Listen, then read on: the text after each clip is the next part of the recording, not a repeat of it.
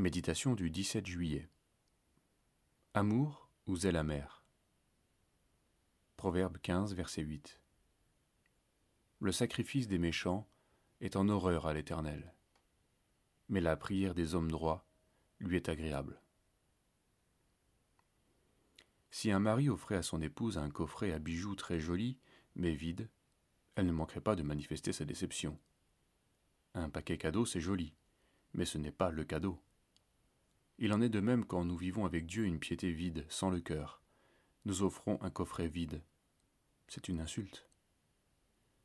En matière de zèle dans l'Église, ceux qui vont essayer d'en faire le plus sont bien souvent les chrétiens qui n'ont pas bonne conscience. Comme ils se sentent coupables, ils veulent toujours faire. Ils font tout leur possible pour montrer qu'ils sont là et qu'ils sont bien disposés. Alors les sacrifices, qui sont normalement agréables à Dieu, puisqu'il les a ordonnés, deviennent vains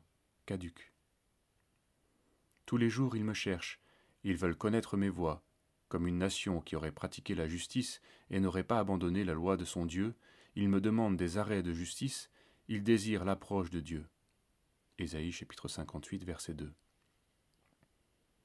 L'Écriture précise qu'on peut se tromper soi-même et berner les hommes, mais pas Dieu qui voit tout.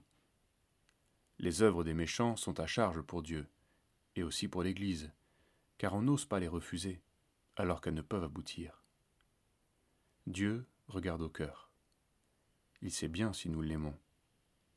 Il sait aussi combien nous voudrions que l'Église soit magnifique, mais à quel point nous manquons de zèle et de vision. Il voit peut-être quel profond idéal d'engagement nous anime, tout en sachant que ce dernier prend racine dans notre cœur naturel.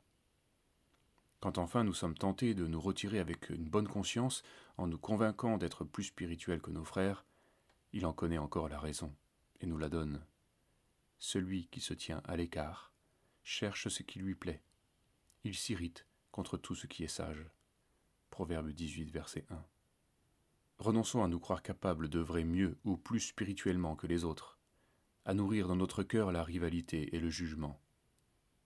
Mais par l'œuvre du Seigneur, purifions notre cœur de l'amertume qui fait de notre service et de notre prière un péché devant lui. Écoutons notre conscience. Il nous conduira dans les œuvres préparées d'avance.